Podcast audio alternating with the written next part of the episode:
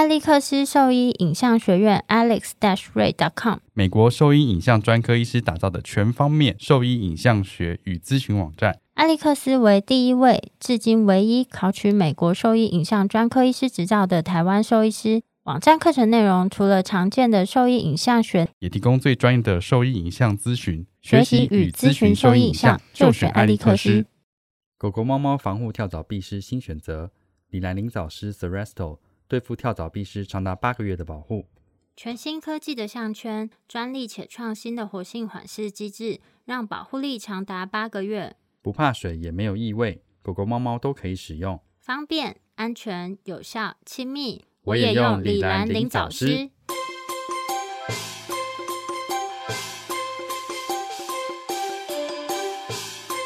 你现在收听的是 Wonder Vet Talk 超级好收益的闲聊时间，我是兽医师林哲宇 Steven，我是兽医师肖慧珍，在这边我们会用轻松谈论的方式，带给大家一些简单而正确的小动物相关资讯。也会和大家分享一下兽医师日常发生的有趣事情。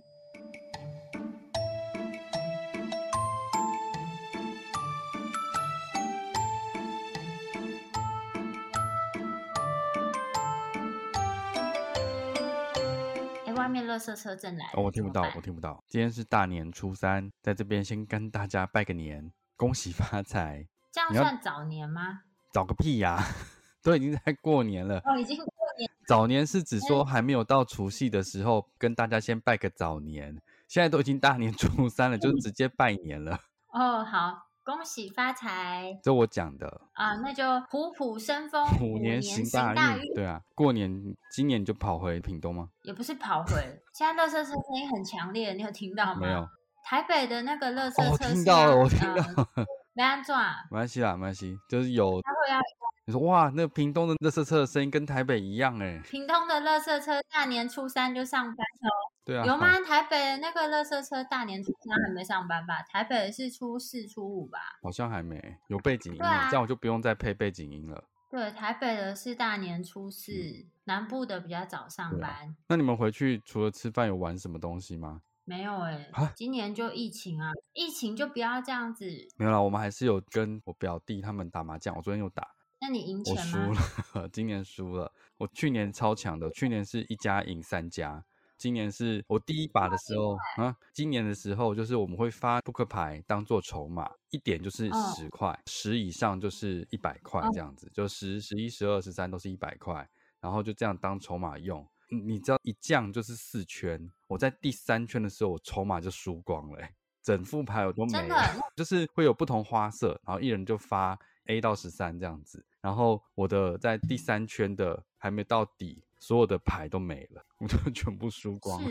然后我就，那你最后有翻回来吗？没有没有没有，我就说我们先结算一下，我要重新再把牌再发回来，不然我就没有筹码了。我最后是小输啦。我们原本玩的很小，我们原本是。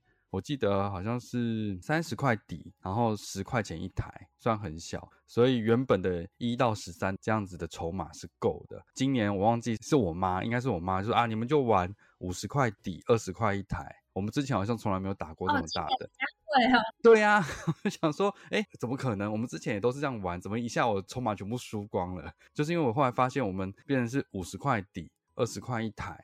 那这样子随便，其他人就很认对啊，认真输赢。对啊，不是，然后这样子就是一下子就好几台，然后说我们这样还不到四圈，输赢大概就会在一千块、两千块。那你最后输了多少？没有，最后只输五百块而已。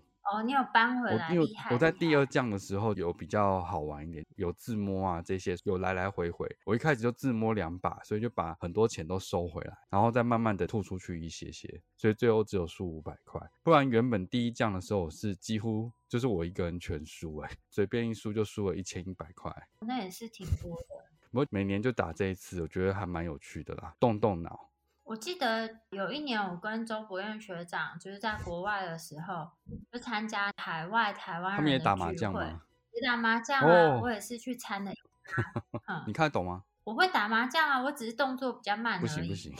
那他们打，我觉得海外台打麻将都会喷一些乐色话。不会，那可能是因为我们都不熟。没有不熟还是会啊，因为就是在牌桌上的时候大家讲一讲，然后就会比较有趣啊。不然大家很安静的在打就很无聊啊。反正就是有一个术语，就是西风啊，就晒啊，他给加啦。你这样不就跟那个什么明星三缺一一样吗？明星三缺一里面不是都会配一些这些音响？这样才有趣啊，这样子才会有互动啊。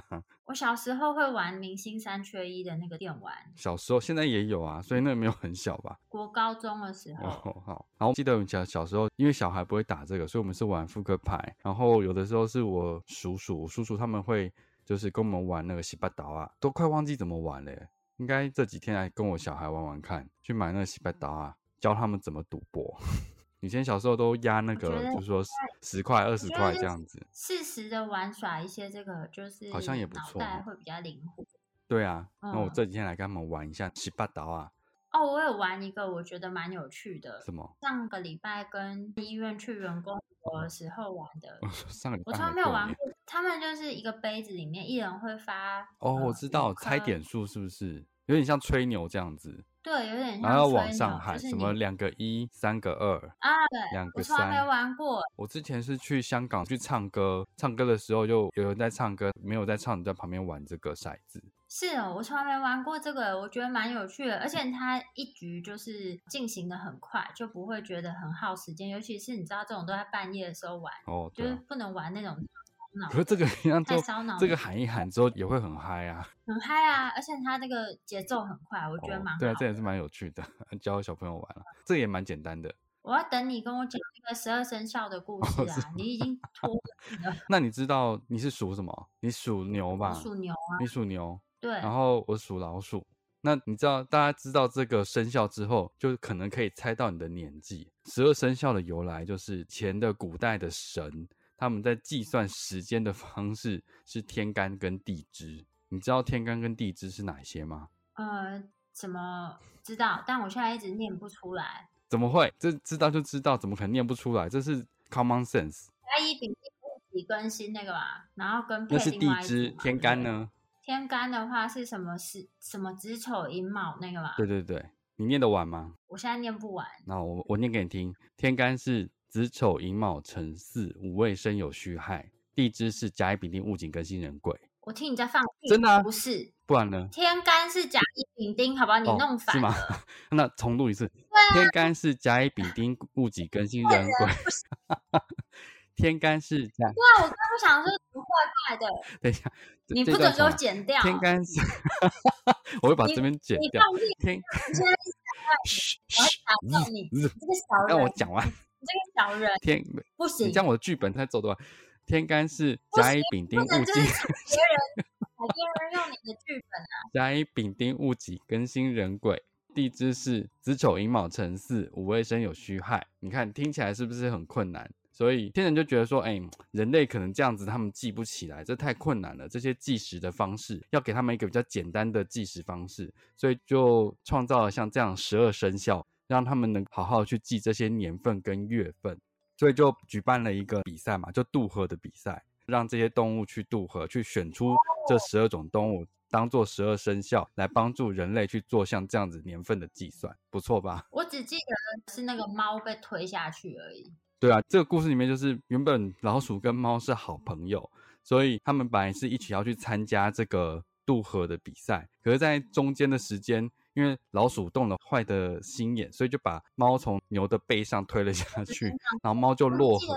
我只记得这个猫被推下去的故事。有这，这是一个版本啊。这样子把老鼠叙述的太坏，而且老鼠怎么可能把猫推下去？那么小只。有一个版本是说，你是因为你属老鼠 没有没有没有没有没有猫老鼠才没有这么坏，老鼠就是精明而已。它是他们一定会用计，它不会用像这样蛮力。所以他是说，他们原本在要参加渡河的那个早上，不是。参加渡河这早上，然后就没有叫猫咪起床，猫咪就在睡觉。你看，猫咪一天到晚都在睡觉，慵懒的样子。所以老鼠没有把它叫起来，它没有去参加。所以老鼠在牛的背上这样过去了。老鼠并没有用蛮力把猫推下去，怎么可能嘛？你这只老鼠又说谎，我从来没有听过什么猫睡懒。它只是没有叫它而已，它又没有义务要叫它起来，对不对？我觉得你这个是七拼八凑出来的。没有没有没有没有。我现在，我跟你讲。我的没有没有，还有一个很有趣的是，台湾文学馆的线上资料平台上面就写到，就是中间就写说，这个传说的情节主要是环绕在猫、鼠、牛三种动物身上。对啊在这故事里面，猫跟老鼠相约一起去参加比赛，他们拜托牛帮他们两个一起渡河。在半路之中呢，老鼠起了歹念，没有没有，好友 猫推下水。老鼠怎么推猫？没有没有，这个太不合理了。他们只是丑化老鼠。我觉得非常之合理。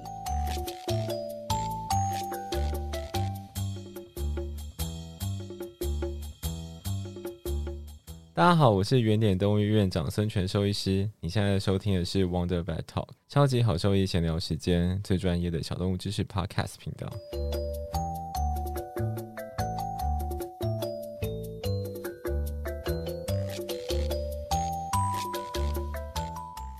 没有，我觉得这不对。然后中间有一个他们还叙述龙跟鸡的事情。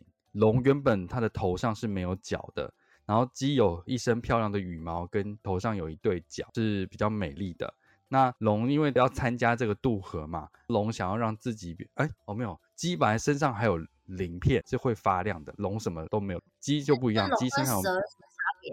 没有啊，就是那时候是这样，龙很大只，然后他跟鸡去借这个鸡脚，还有这个鳞片，让自己看起来很美丽。这件事情其实鸡有点为难，就想说我也要去参加，那你这样子把我东西借走，我看起来不就没有很美丽了吗？这时候旁边就有一只蜈蚣就在帮嘴说：“哎，你这个东西就借他吧，又没关系，反正到时候他会还你啊。”鸡想一想就说：“好吧，反正才一天而已。”然后就把那个鸡脚跟鳞片就借给了龙。最后结束的时候，龙觉得自己这样有鸡脚跟鳞片很美丽，然后就把这东西都拿走，就没有还给鸡了。鸡就很生气，所以一直仰天的对天在叫，说把鸡脚还我，把脚还我这样子。然后因为是蜈蚣劝他 把这些 东西借给龙的，所以他也很生气，就会在土里面一直啄那个蜈我不知道这个，我想听你在讲找蜈蚣出来我上网立刻 Google 叫他负责。这是其中一小段故事，很有趣吧？这段还蛮有趣的。然后那蜈蚣呢也很有趣，因为就是平常不是在养鸡的地方会看到鸡可能会去啄东西吗？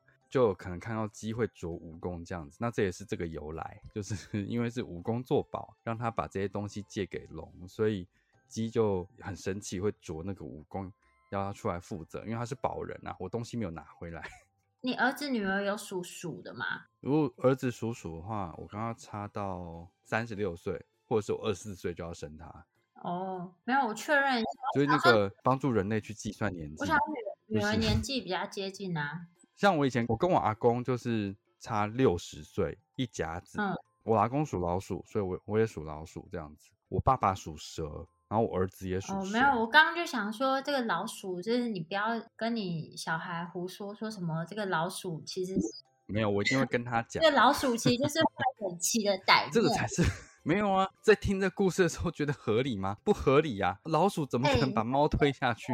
它哪有那么大的力气？小小的手、但它可以把它撞下去啊。啊，这是没有，这是不对的。它只是没有把它叫醒而已。老鼠没有这样的歹念，它只是比较精明而已。然后你是好心的牛是吗？大家所有的坏事都在你背上发生。是被利用的牛。不是啊，想说这两个废物去参加渡河干什么？还不是要靠别人？那过年期间你们家还有做一些什么事啊？没有，大部分就是吃饭，然后聊天跟打麻将啊。小吉，其实这过年期间我们家人没有很多了，就因为疫情关系嘛，所以我们就是只有我我们一家人回到我嗯爸妈家这样子而已。结果，所以我才说过年期间，因为很多亲戚朋友有可能会到同一个地方，然后如果家里有养宠物的时候，就要注意的把东西先收好，尤其是有小朋友的情况下，像我们家小吉，在今年过年他又吞了东西，小鸡这样是第三次然后之前前一阵子不是今年哎去年啦，对啊，去年在年中的时候，大概六七月那时候就吞了酸梅核嘛，那次比较惨，那就是完全塞死了，所以他急性的呕吐，喝水吐吐得很惨，所以那一次就是开腹把那个塞死的那个东西酸梅核拿出来，就开了一个刀这样子。然后到去年年尾的时候，十二月三十一号吞了一根那根针针，是哪来应该是在那个公园呢、或者是在外面的时园候吃到公园跟。外面怎么会有针？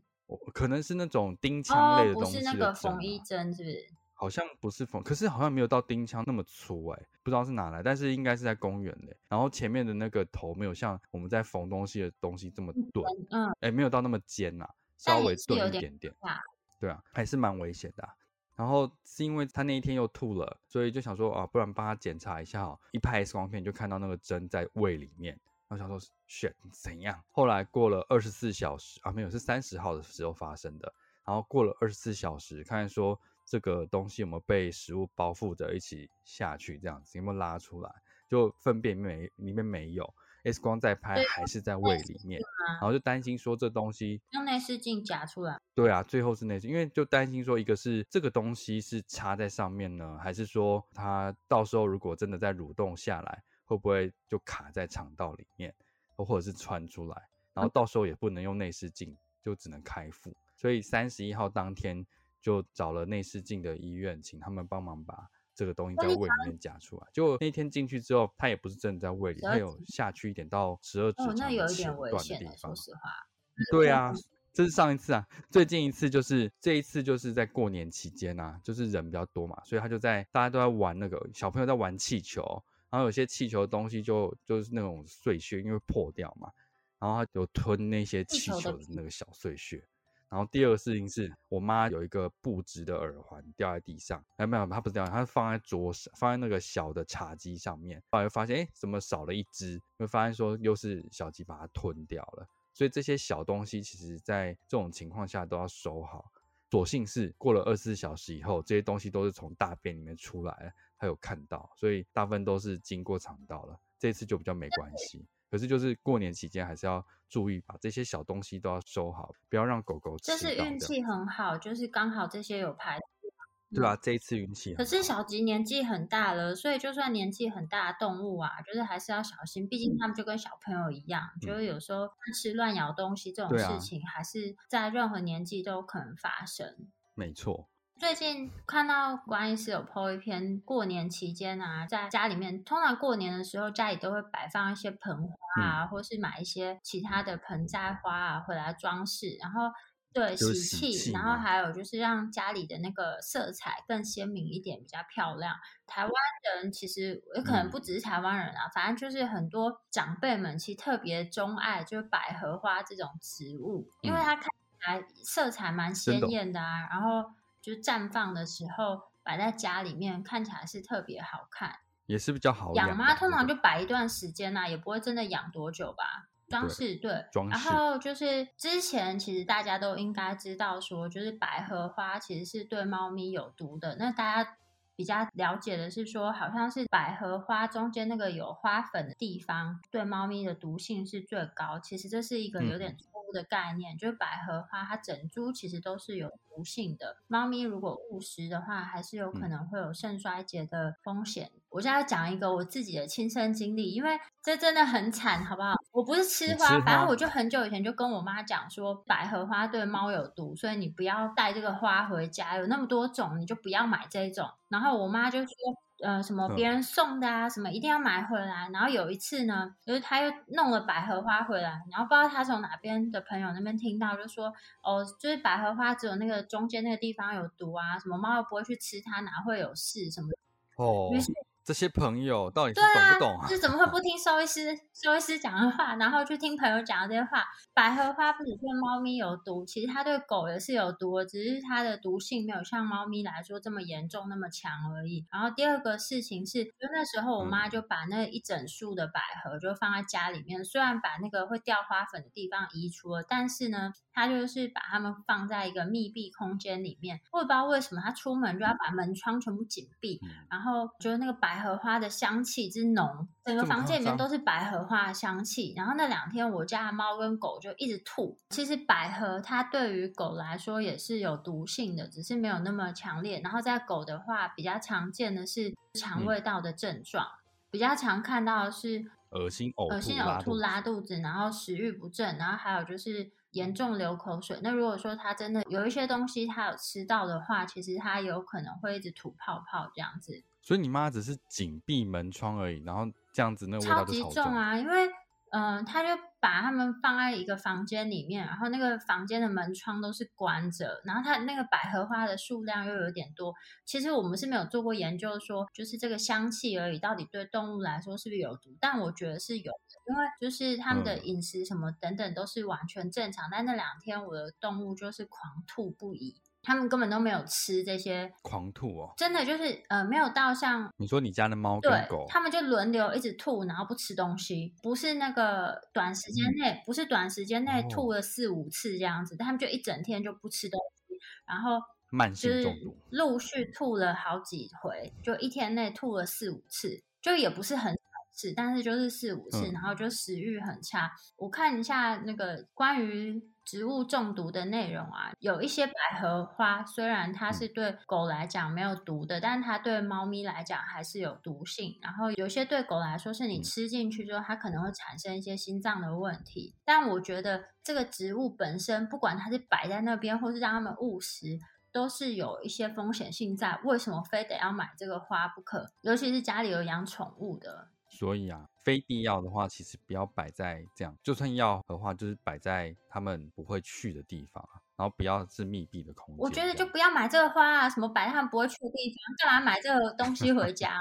没有啊，你摆在阳台呢，就是他们不会去阳台，或者是摆在那个我我个人你有这个温 室，你摆在温个人是觉得就是就不要再买，而且重点是我妈的朋友就跟她说啊，这没关系啦，什么之类的，他们不要吃就好。我想说懂个屁，我的狗跟猫才不是啊，他有养动物嘛，而且那又不是他的，就是有问题又不是他负责。我觉得这种讲这种话都超不负责任的，就跟一一些网友一样，爱在那边建议东建议西的，然后都不用负责任，超爽的。就为什么很多医生、兽医师、医生都不会在网络上回答问题？因为我们需要负责任，啊，网友又不用负责，因为免钱的很便宜，这些意见免钱通常都是最贵的。没错，没错，我觉得就是您看，经此经验，我就告诉大家，家里面摆放这个也是非常可怕的。对啊，就算他们不会去吃，对啊而且我跟你讲，的我狗就是通常开罐头，它就是真的是会扑过来，然后就是它会在那边等啊，但是它那几天完全不吃，不会闻两口就走，而且这种是一直吐。我有去，我去做全身的，就嗯狗跟猫我都抓去血检，它们完全没有吃进食物，血检是正哦常，但是它就是严重的食欲不振跟嗯呕吐。对间，歇性的然后大概持续了三天，我真的那时候很慌张、欸。三天。对啊，三天啊，很可怕啊。哦，所以你把所有的这些，那后来是你怀疑就是这些东西，所以你把那个花撤掉以后就没有，我当天回家我就觉得那个味道不对，我就跟我妈说可以先把它拿走，我妈还坚持不要哦，她只说把门窗打开就好了。不是啊，摆那个要干嘛？没有作用嘛，所以就先收掉。就家里的对，反正我就先带狗去检查，狗猫去检查，后来我就发现没有问题，之后我就嗯严重第一个怀疑就是它，因为食物什么都完全正常，而且我家的狗跟猫是不太会乱吃乱咬东西的。然后我就把那个丢掉，嗯然后帮他们打点滴，然后过了就是大概就快第三天的时候才好。然后我的狗那时候真的是就是躺在那边，就没有什么精神。我真的想说啊，狗该不会要去了吧？吓死我了！所以我后来严格禁哪那么容易就去？没有，它看起来很很就是很不对劲。然后你知道血检和其他的影像检查都找不出个哦所以然的时候，你就会特别慌，想说到底怎么回事？对啊，所以你看，我们做检查没有真的发现明显原因的时候，其实就是没有一个确切诊断，我们大概只能做的是支持疗法。对啊，然后他后来看起来是都没事了。